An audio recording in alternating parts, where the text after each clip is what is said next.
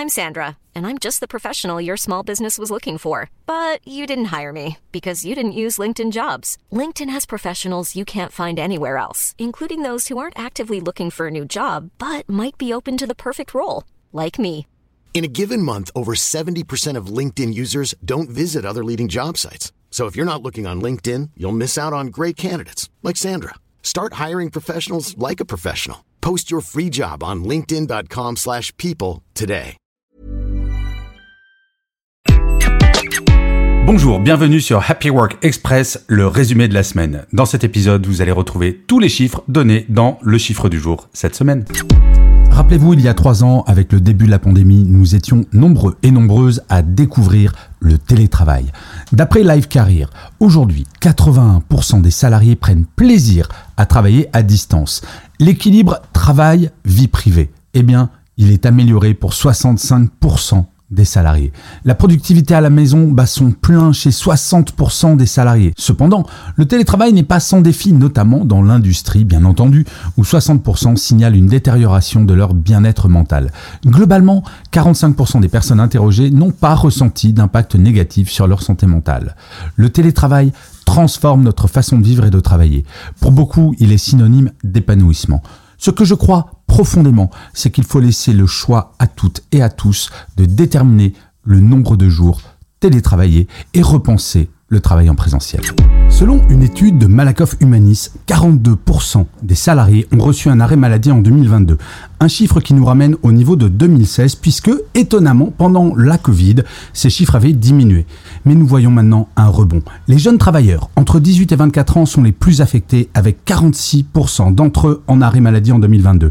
Et les femmes sont davantage concernées que les hommes avec un écart qui s'élargit chaque année. Les managers et les salariés aidants ne sont pas épargnés avec des taux d'absentéisme plus élevés que la moyenne. Et ce sont surtout les parents solos qui sont en première ligne avec 66% d'entre eux en arrêt maladie. Ces statistiques nous rappellent l'importance de la prévention et du soutien au bien-être des employés. Mais quand on sait que les arrêts maladie liés au stress généré par le travail sont en forte augmentation depuis quelques années, il faut vraiment y prêter attention. Selon une étude Gallup, une statistique alarmante est apparue. 44% des salariés se sentent majoritairement stressés au travail, un chiffre record. Cette tendance n'est pas isolée. En Amérique latine, en Asie du Sud et en Amérique du Nord, le stress atteint des sommets. Même en Europe, où le taux est un peu plus bas, 39% des travailleurs ressentent une pression intense. Et ce n'est pas tout.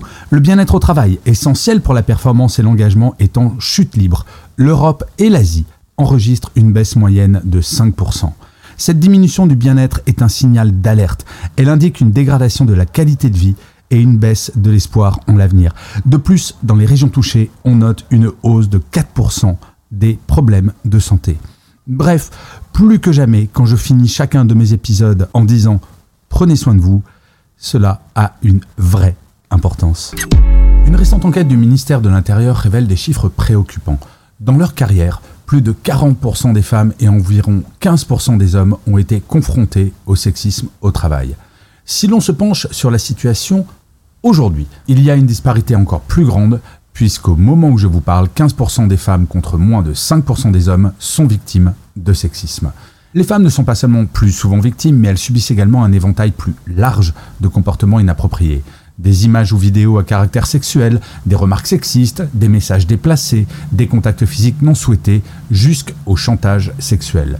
Parmi les cadres, les femmes sont plus touchées que les hommes. Les précaires, les CDD, et les jeunes sont également plus exposés, reflétant une vulnérabilité accrue face à des collègues plus âgés ou en position stable. Cette situation nous rappelle l'urgence de protéger et soutenir les plus vulnérables. Il est impératif d'agir pour un environnement de travail équitable et respectueux pour toutes et tous. En résumé, soyez attentifs et attentives à ce qu'il se passe autour de vous. Vous pouvez agir. Selon les dernières données de la DARES, 550 000 démissions ont été enregistrées au premier trimestre 2023. C'est une hausse impressionnante de 24% par rapport à 2019. Cette tendance n'est pas nouvelle. Depuis 2015, les démissions augmentent suivant la baisse du taux de chômage, qui est aujourd'hui, je le rappelle, autour de 7%, même chiffre qu'en 2008. La pandémie a été un catalyseur. Michel Oran de la DARES et Coralie Pérez, chercheuse, soulignent un changement dans le rapport au travail. Les salariés cherchent plus de sens et de meilleures conditions parfois en changeant de secteur ou pour un meilleur salaire. Ce mouvement nous rappelle l'importance de l'évolution du monde du travail et de l'écoute des besoins des employés. La grande démission est toujours une réalité et le rapport de force entre les salariés et les entreprises s'est totalement inversé en quelques années. De vous à moi, je trouve que c'est plutôt une bonne nouvelle.